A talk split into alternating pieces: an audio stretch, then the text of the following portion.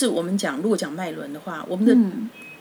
有七个脉轮，当然脉轮不只是七个，嗯。那每一个脉轮它所穿越穿越的、所经历过的人生课题是不一样的。嗯。所以从小我们刚生下来，其实小时候我们要要建构的，其实就是一个内在力量。嗯。你有内在力量，你才有能力去对待外外在的能力。嗯然后你你有了这些力量以后，你才能够穿过心轮的力量，嗯。从小爱，嗯。从小我的爱，然后转换成一个大的爱，嗯。然后意识才能够提升，然后才有一一种灵性的跟宇宙连接的那种大爱，嗯。哼大的空间。嗯。哼。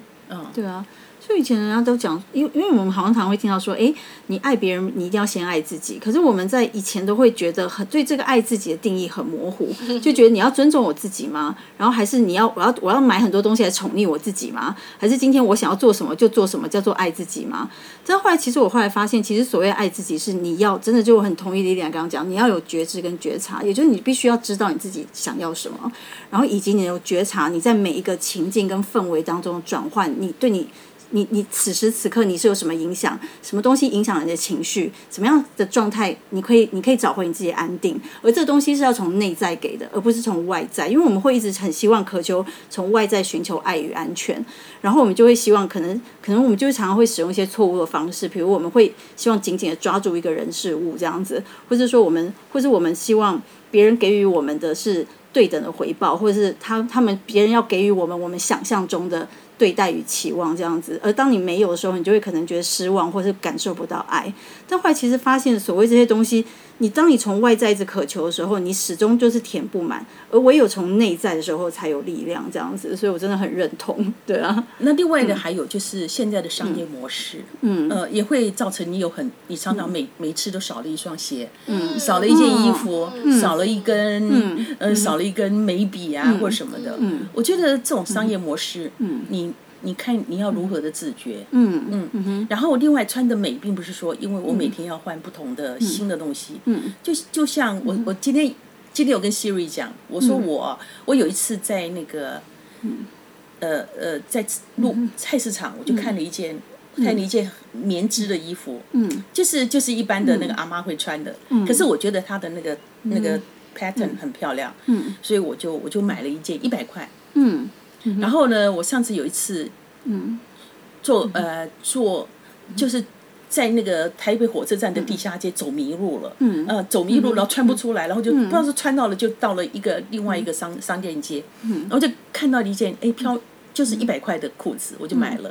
那天呢，我就把那两个两件衣服一穿搭，哎，觉得很搭配。嗯。我去了两个地方，都被赞美，说：“哎呦，今天丽丽你很漂亮。”我说：“我想说，哇，我这个漂亮，我这我这所有的衣服加在一起只有冷巴扣。”因为是姐撑起了这件衣服，不是这件衣服撑起了姐。呃，我觉得人的气质是气质比衣服重要。然后呢，如果你没有那份气质，你即使穿的名牌的衣服，到底你穿名牌还是名牌穿你啊？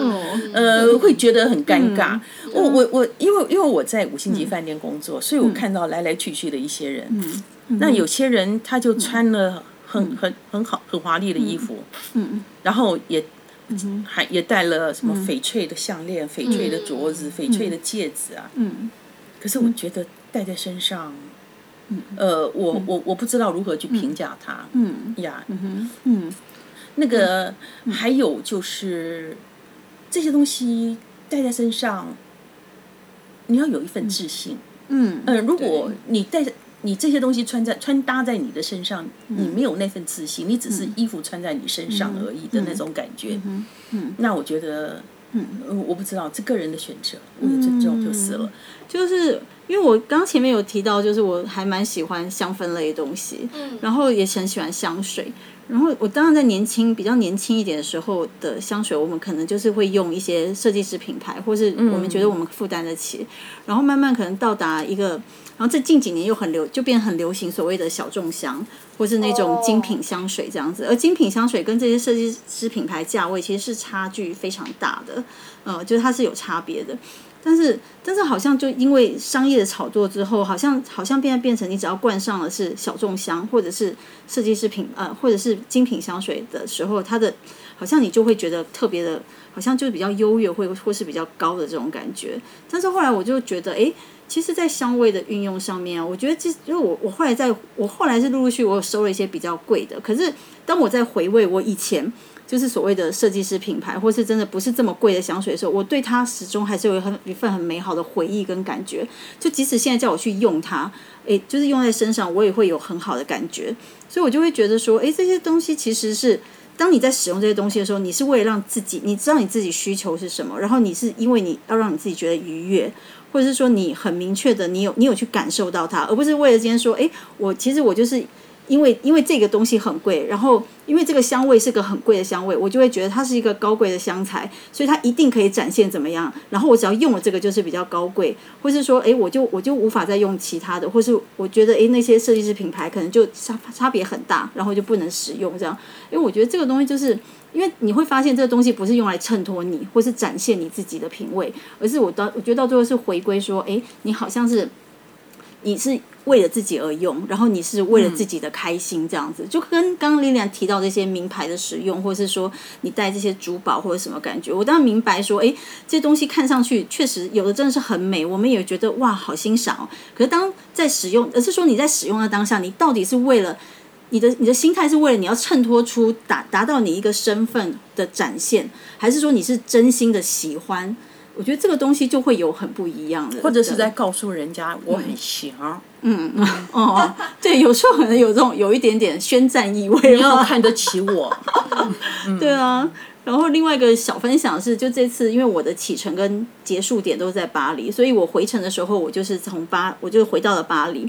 然后当时我就，其实，在巴黎就是大家都知道是名品聚集地，所以品牌都在那。然后当我通过这么行李这样绕了一圈之后，我回到了巴黎，我突然间觉得我没有什么动力想要逛这些名品店。然后而且名品店在就是在就是在约莫两个月前吧，它的状况还是很疯狂，大家大家报复性出游，或者大家就是对这些的渴望还是很强烈的时候，他们。品牌的店都是排大排长龙的，你可能你可能一整天，然后你你你大概只能逛到一间两间，或者是你你有可能进不去。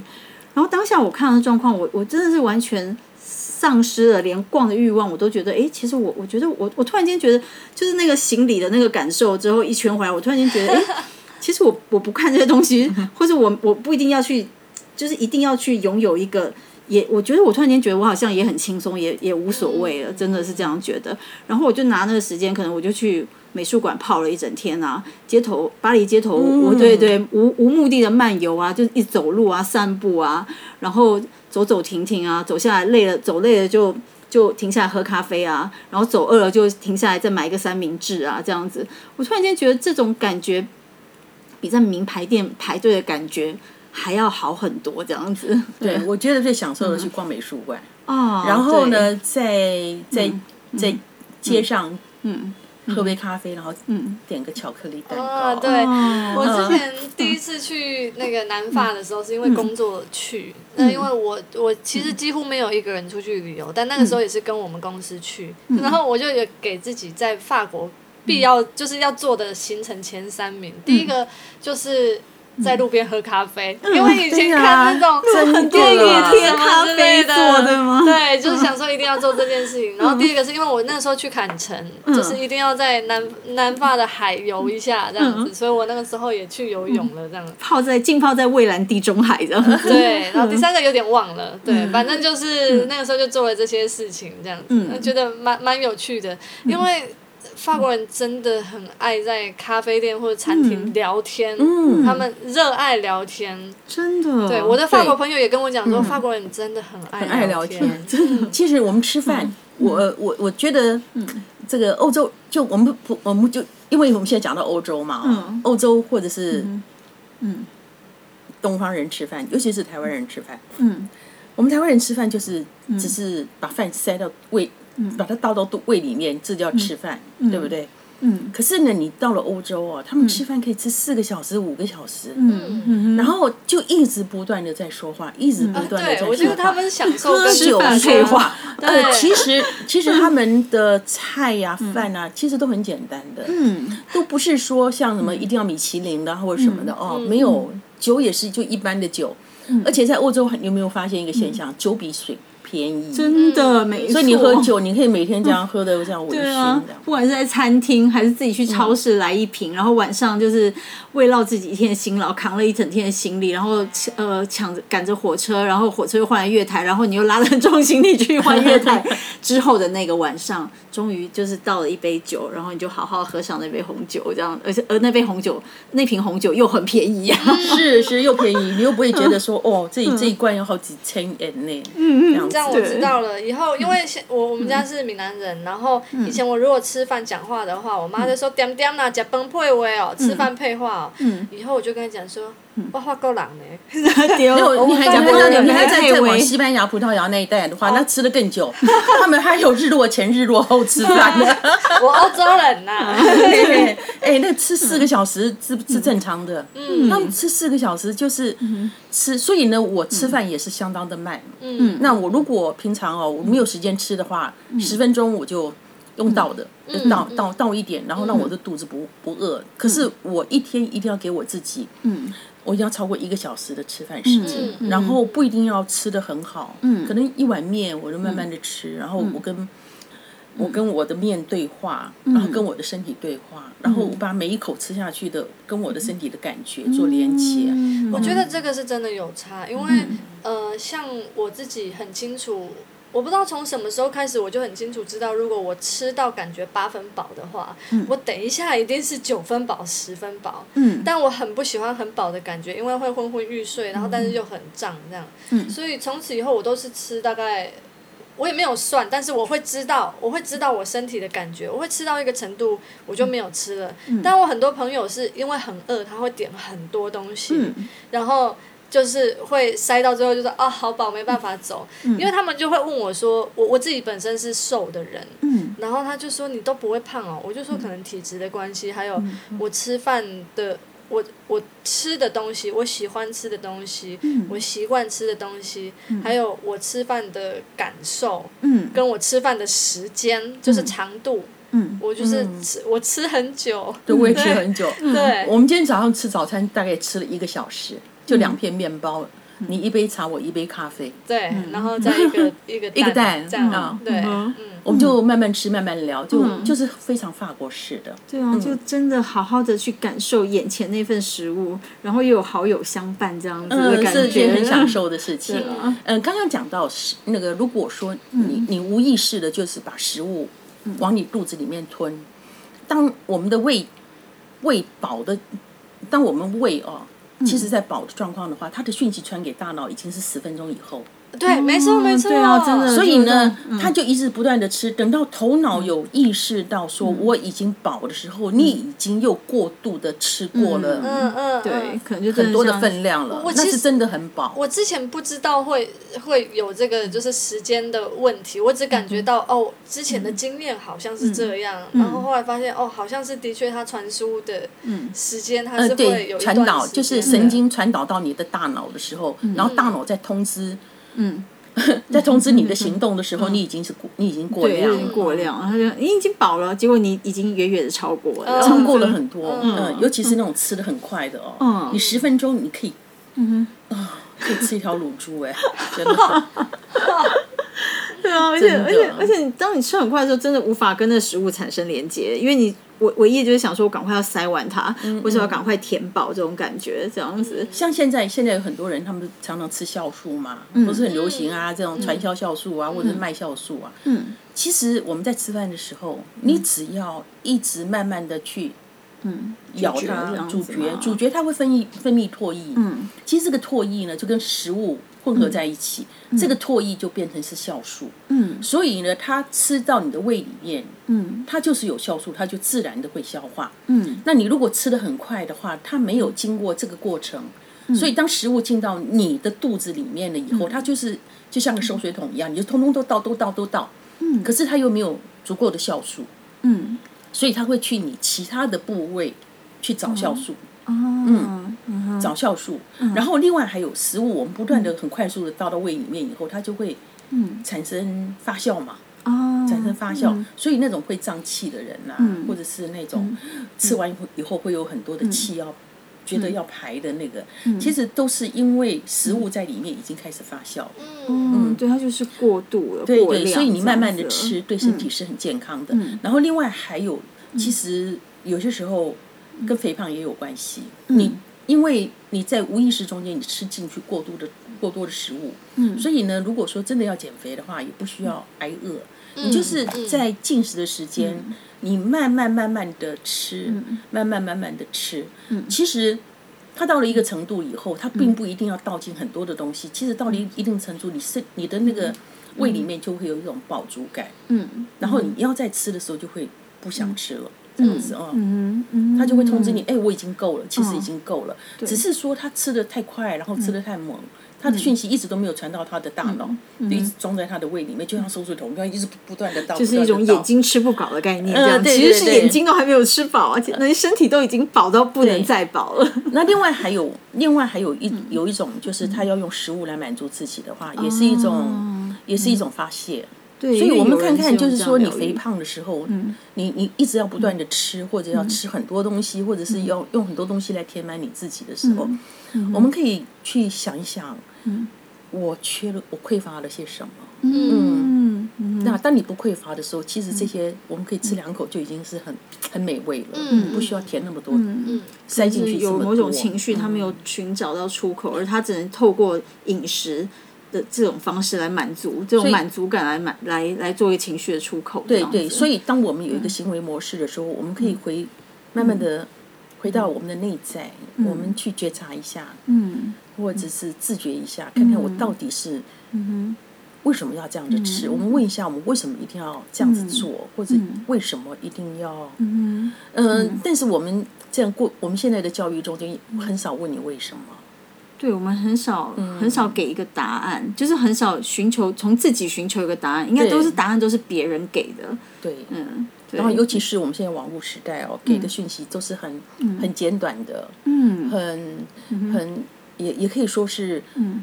你会感觉到你好像吸收了知识，其实，真正的灵魂其实要从一本书来，对，来来那个，嗯，他书里面才能够找到真正的灵魂。对，我也是深表同意，因为我觉得。阅读跟你这样子被动的接收资讯的那个感受是完全不一样，因为你真的有好好阅读的时候，那个所有东西才能够内化成一种养分，然后你才有办法真正吸收它。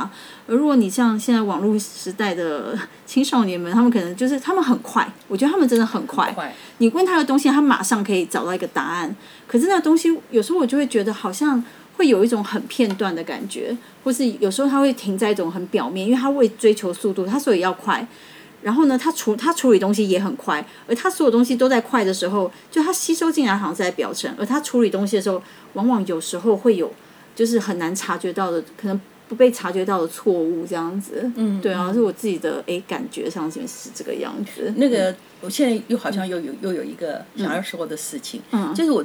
我前两天我在一个学校里面教课，嗯，然后教课的时候，我这次就用小王子做导读，然后在这个之前前面的三个月，我读了我的小王子来来回回大概读了十几次，十几次，嗯，然后呃，我我小王子以前就是很就是很快速的这样看过去，就是看看看故事一样，嗯，可是我这次在。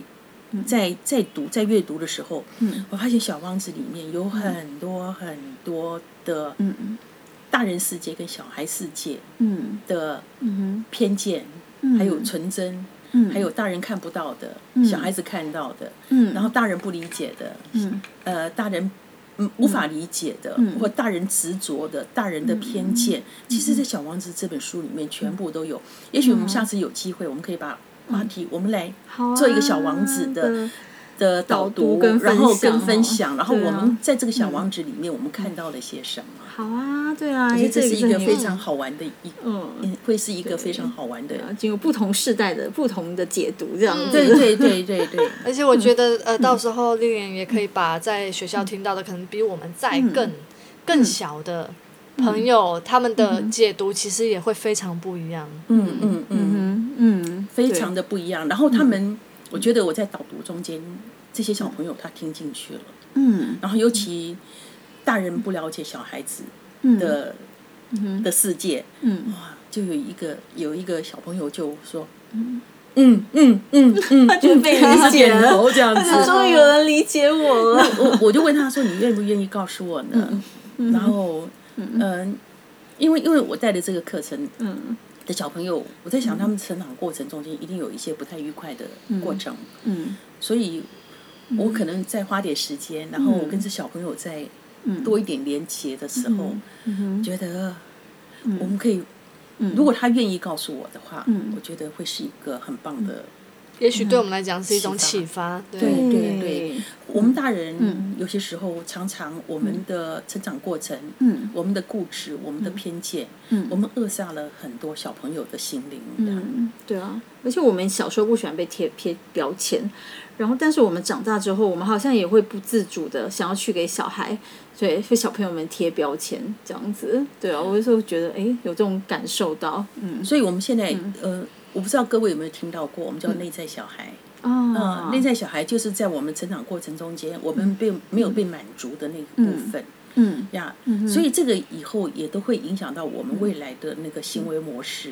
嗯，对啊，所以我觉得，哎，讲到内在小孩，我就觉得，对我们必须要满足内在小孩，所以我们需要再成长一次，可能需要一种二次成长这种感觉，会不会？嗯，嗯 不只是二次成长，我觉得要不断的成长。我觉得对我来讲是返老还童。嗯，你知道这个一一千零二夜的故事，其实是我刚开始的发想是，是我在想，我们这个年纪哦，有很多的很多的这个年纪的人哦，要么就躺平在床上，哦，嗯，要么就坐在点淡淡悲伤。轮椅轮椅上，那要不然就是人生就是等着唯一的一条路。嗯。嗯哼。嗯。那我觉得，年纪大的人其实他有很多的学习空间，嗯。必须要学习的，因为每一个世代，嗯。每一个世代，呃，有不一样的时代背景。嗯。然后我常常有我有有一个客人，他就问我说：“你看看我的小孩很坏啊，什么什么的，我要怎么教他、啊？”嗯。我说：“对不起，嗯。我必须要告诉你，你没办法教他。嗯。第一个，你不会电脑。嗯。我们的时代改变了，我们以前哦，十二年是一个 generation，就是四一个世代，嗯，呃，就是 generation 是对，世代世代，OK。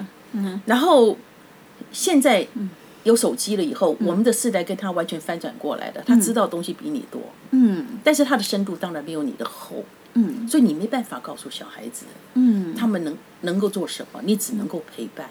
嗯，但是有很多的大人呢，他由于他的那个大人的自尊心、大人的固执、大人的偏见，嗯。他他认为他应该要教小孩，嗯嗯哼嗯，所以他很难接受这样的一个转变。所以我我也想说，我们这这些节目呢，我们大家就来随性的聊。嗯那我是觉得老年人是真的应该要学习，要学习的东西很多，这是我很真诚的。我希望他们能够能够来共同听我们每一个世代的人他们的心声，然后希望他就是能够听懂。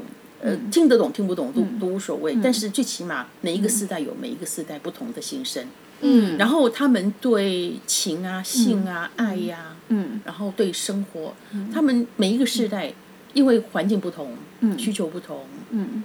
然后他们对一些我们认为不可说的嗯。的解释嗯。哦，比如说性这方面，嗯。他们像我们老一代，哎呀，这不可谈呐、死亡也不可谈。嗯。其实死亡跟性是很基本的原始原始的本能，嗯。也是原始的需要。嗯，也是一条必经的路，嗯。也是一条必经的路。我觉得我们如果坦诚的面对，嗯。嗯没有什么不可谈的。嗯。嗯，所以这个节目主要的目的，也就是希望能够在从零岁吧，零岁到一 一百零二岁，对对都可以来听我们的节目。嗯对对。